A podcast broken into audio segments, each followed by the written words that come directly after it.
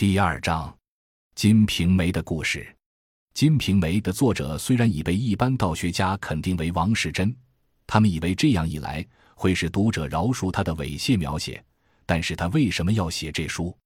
书中的对象是谁？却众说纷纭。把它归纳起来，不外是甲复仇说对象一严世蕃，二唐顺之矣。讽刺说对象严氏父子为什么《金瓶梅》会和唐顺之发生关系呢？这里面又包含着另外一个故事《清明上河图》的故事。一《清明上河图》和唐经川、韩华安随笔，世传《金瓶梅》一书为王延州世贞先生手笔。用以讥言世蕃者，书中西门庆即世蕃之化身。世蕃一名庆，西门一名庆。世蕃号东楼。此书即以西门对峙，或谓此书为一孝子所作，所以复其复仇者。盖孝子所食一具公时杀孝子父，图报累累皆不计。后胡真知具公观书时，必以之染墨，翻其书页。孝子乃以三年之力。经营此书，书成年读要于直角。寄居宫外出时，使人持书叫卖于市，曰：“天下第一奇书。”居公于车中闻之，即所观。车行及其地，书以观气，啧啧叹赏。呼卖者问其职，卖者竟不见。居公顿悟为所算，即自营救已不及，毒发遂死。今按二说皆是。孝子即凤州，是真好也。居公为唐经川。顺之，凤州之父欲死于严氏，实经川赞之也。姚平仲刚见邪药，宰杀巡抚王御史，诸位欲有古话，严嵩所知，欲不语，亦以摹本。有识画者未辨其验，嵩怒，诬以失误君击杀之，但未记识画人姓名。有知其实者，未识画人即经川，古画者清明上河图也。凤州既报中天之恨，是有以报荆川，朔遣人往刺之。荆川防护甚备。一夜读书竟事，有客子后我其发将家任。荆川曰：“余不逃死，然须留遗书主家人。”其人立以祀。荆川书数行，笔头脱落，以管旧竹，扬为制笔，管及毒弩，火热激发，足贯刺客后而毙。凤州大失望。后遇于朝房，经川曰：“不见凤州酒，必有所著。”答以《金瓶梅》，时凤州无所传，孤以狂语应耳。经川所知及凤州归广照子宫，旋转悬刊，以毒水如墨刷印，奉至经川。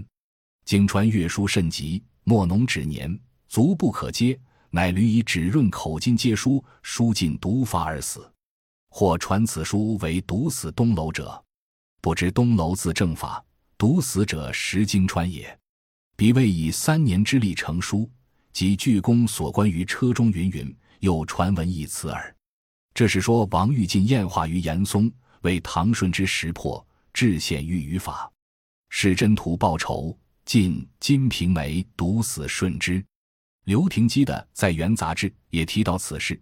不过，把《清明上河图》换成《辋川真迹》，把石华人换成汤表背，并且说明顺之先和王玉有夙愿。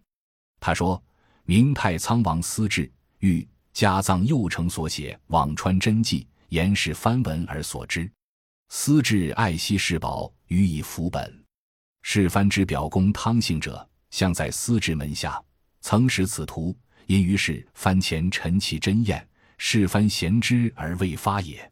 会司至总督蓟辽军务，武进唐应德顺之以兵部郎官奉命巡边。严嵩伤之内阁，微有不满司治之言，应得汉之。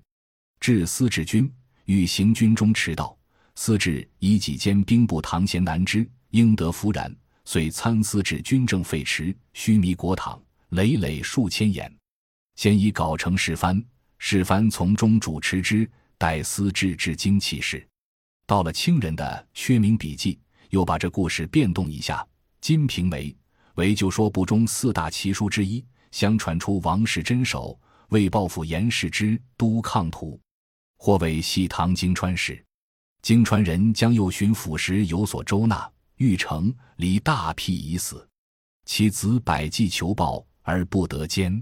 会经川解之归，便阅其书，见叹官职，乃急草此书，自批于旨已尽。盖审知经川读书时，必逐页用纸粘舌，以次批览也。经川得书后，览一而毕，莫觉舌目强涩，竟之黑矣。心之被毒，呼其子曰：“人将谋我，我死，非至亲不得入吾室。”于时遂卒。玄有白衣官者呼天枪地以至，匍匐于其子之前，未曾受大恩于经川。愿即未盖棺前，亦亲其颜色，见其承许之入，伏尸而哭，哭以再拜而出。即练则一闭不知所往，使物来者及著书之人，因其复受还手之辱，进阵不足，更残其肢体以为报也。感谢您的收听，本集已经播讲完毕。喜欢请订阅专辑，关注主播主页，更多精彩内容等着你。